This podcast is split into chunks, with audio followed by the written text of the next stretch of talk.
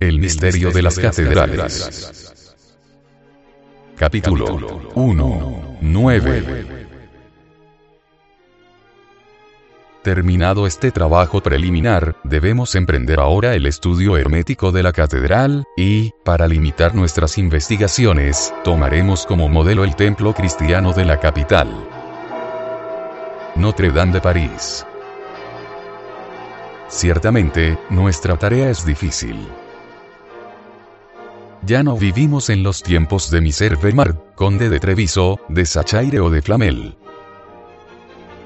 Los siglos han dejado su huella profunda en la fachada del edificio, la intemperie lo ha surcado de grandes arrugas, pero los destrozos del tiempo son pocos comparados con los del furor humano.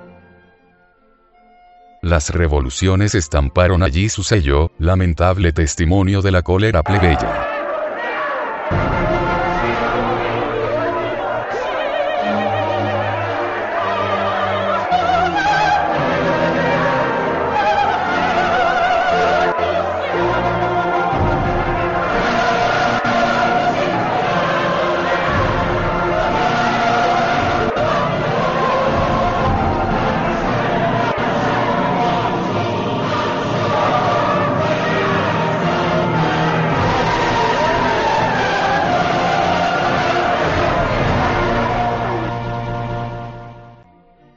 Vandalismo, enemigo de lo bello, sació su odio con horribles mutilaciones, y los propios restauradores, aunque llevados de las mejores intenciones, no supieron siempre respetar lo que no habían destruido los iconoclastas. Notre de París levantaba antaño su majestuosa mole sobre una gradería de 11 escalones apenas aislada, por un estrecho atrio, de las casas de madera, de las paredes acabadas en punta y escalonadas, ganaban atrevimiento y en elegancia lo que perdía en masa. Hoy en día, y gracias al retroceso de los edificios próximos, parece tanto más maciza cuanto que está más separada y que sus paredes, sus columnas y sus contrafuertes salen directamente del suelo. La sucesiva acumulación de tierra ha ido cubriendo poco a poco las gradas hasta absorber la última de ellas. En medio del espacio limitado, de una parte, por la imponente basílica, y, de otra, por la pintoresca aglomeración de pequeños edificios adornados de agujas, espigas y veletas, con sus pintadas tiendas de vietas talladas y rótulos burlescos, con sus esquinas quebradas por hornacinas con vírgenes o santos, flanqueadas de torrecillas, de atalayas y de almenas. En medio de este espacio, décimos, se erguía una estatua de piedra, alta y estrecha, que sostenía un libro en una mano y una serpiente en la otra. Esta estatua formaba parte de una fuente monumental en la que se leía este dístico. Quisitis, huetendas. Desunt si forte liquores, pergrederé, a eternas diva para habitacuas. Tú que tienes sed, ven aquí. Si por azar faltan las ondas, ha dispuesto la diosa las aguas eternas. La gente del pueblo la llamaba, ora Monsieur le Gris, ora vendedor de gris, gran ayunador o ayunador de Notre Dame. Se han dado muchas interpretaciones a estas expresiones extrañas aplicadas por el vulgo a una imagen que los arqueólogos no lograron identificar.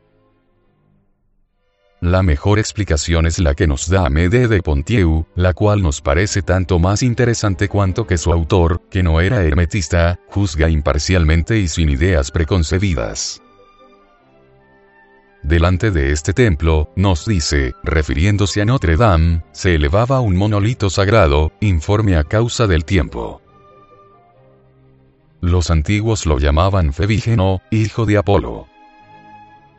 El vulgo lo llamó más tarde Metre Pierre, queriendo decir piedra maestra piedra del poder. Se llamaba también Miserle Gris, en una época en que gris significaba fuego y, en particular Feu Grisou, fuego fatuo. Según unos, sus rasgos informes recordaban los de Esculapio, o de Mercurio, o del dios Terme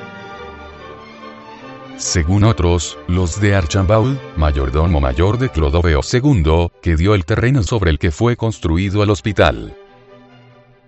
Otros creían ver las facciones de Guillermo de París, que lo había erigido al mismo tiempo que el frontispicio de Notre Dame. El abad Leboeuf veía en él la figura de Jesucristo. Otros, la de Santa Genoveva, patrona de París. Esa piedra fue retirada en 1748, cuando se agrandó la plaza del Parvis de Notre Dame.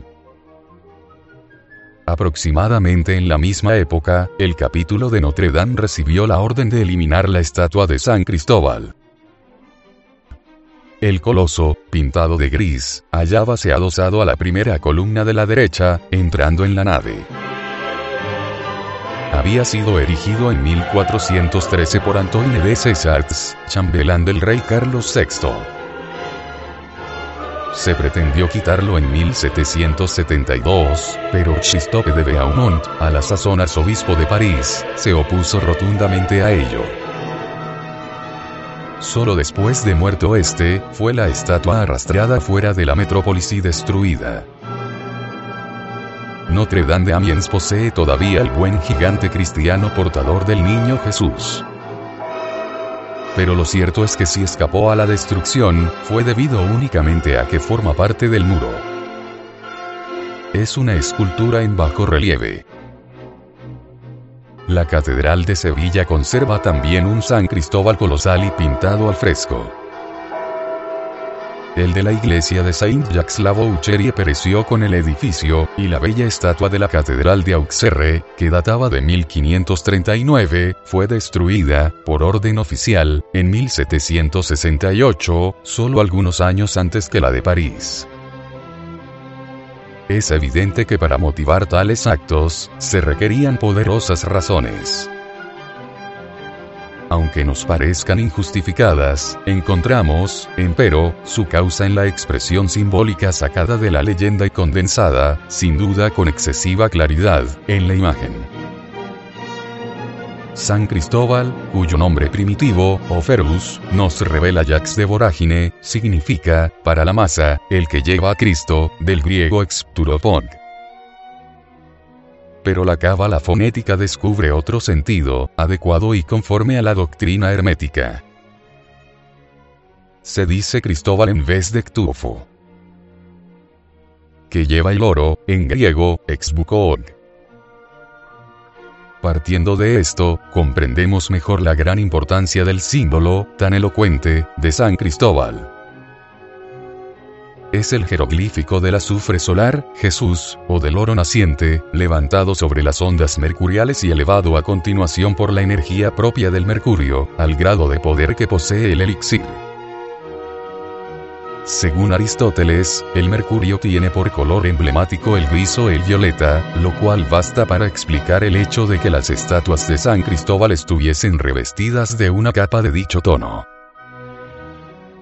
Cierto número de antiguos grabados que se conservan en la sala de las estampas de la Biblioteca Nacional, y que representan al coloso, aparecen ejecutados a simple trazo y en un tono de hollín desleído. El más antiguo data de 1418. En Rocambador, Lot, podemos ver todavía una gigantesca estatua de San Cristóbal erigida sobre la explanada de Saint Michel, delante de la iglesia. A su lado observamos un viejo cofre ferrado, y encima de este, un tosco fragmento de espada clavado en la roca y sujeto por una cadena. Según la leyenda, este fragmento perteneció a la famosa Durandarte, la espada que rompió el paladín Roldán al abrir la brecha de Roncesvalles. Sea como fuere, la verdad que se infiere de estos atributos es muy transparente la espada que de la roca, la vara de Moisés que hace brotar el agua de la piedra de Ored, el cetro de la diosa Rea, que golpeó con él el monte Dindinus, la jabalina de Atalanta, son, en realidad, un solo y mismo jeroglífico de esa materia oculta de los filósofos, de la que San Cristóbal representa la naturaleza, y el cofre ferrado, el resultado. Lamentamos no poder extendernos más sobre el magnífico emblema que tenía reservado el primer lugar en las basílicas. Ojivales. no nos queda ninguna descripción precisa y detallada de estas grandes figuras, grupos admirables por la enseñanza que contenían, pero a los que una época superficial y decadente hizo desaparecer, sin tener la excusa de una indiscutible necesidad. El siglo XVIII, reino de la aristocracia y del ingenio, de los abats cortesanos, de las marquesas empolvadas, de los gentiles hombres con peluca, benditos tiempos de los maestros de danza, de los madrigales y de las pastoras de Wateau, siglo brillante y perverso, frívolo y amanerado, que había de ahogarse en sangre, fue particularmente nefasto para las obras góticas. Arrastrados por la fuerte corriente de decadencia que tomó, reinando Francisco I, el nombre paradójico de Renacimiento, incapaces de un esfuerzo equivalente al de sus antepasados, ignorando completamente el simbolismo medieval, los artistas se dedicaron a reproducir obras bastardas, sin gusto, sin carácter, sin intención esotérica, más que a continuar y perfeccionar la admirable y sana creación francesa. Arquitectos, pintores y escultores, prefiriendo su propia gloria a la del arte, acudieron a los modelos antiguos desfigurados en Italia. Los constructores de la Edad Media habían heredado la fe y la modestia. Artífices anónimos de verdaderas obras maestras, edificaron para la verdad, para la afirmación de su ideal, para la propagación y el ennoblecimiento de su ciencia. Los del Renacimiento, preocupados sobre todo de su personalidad, celosos de su valor, edificaron para perpetuar sus nombres. La Edad Media debió su esplendor a la originalidad de sus creaciones.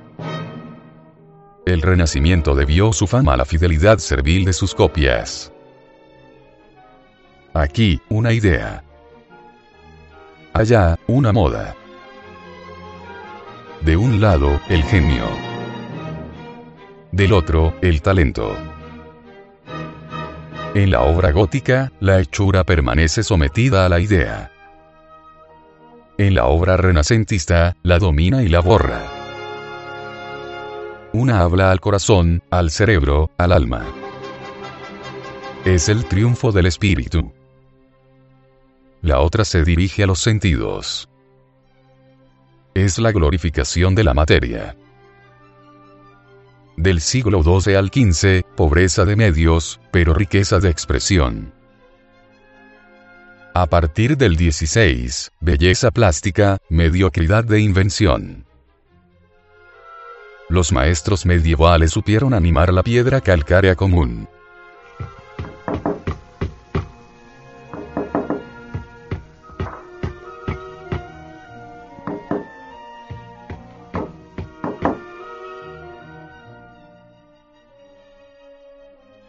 Los artistas del Renacimiento dejaron el mármol inerte y frío.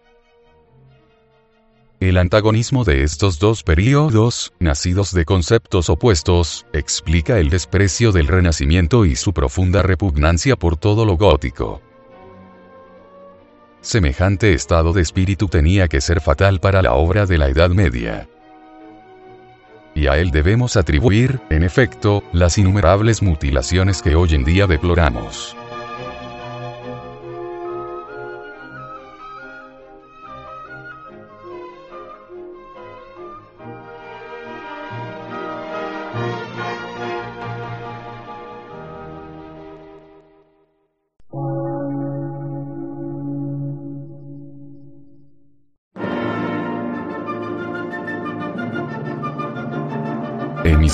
Gnóstica, transmundial.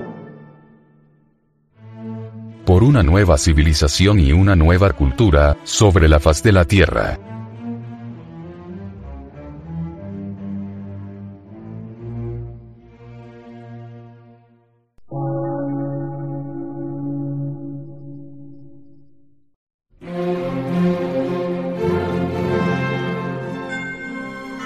Medio de radiodifusión científico, artístico, místico y filosófico, de la Asociación Colombiana de Centros de Estudios Gnósticos, Antropológicos, Psicológicos y Culturales. A. C.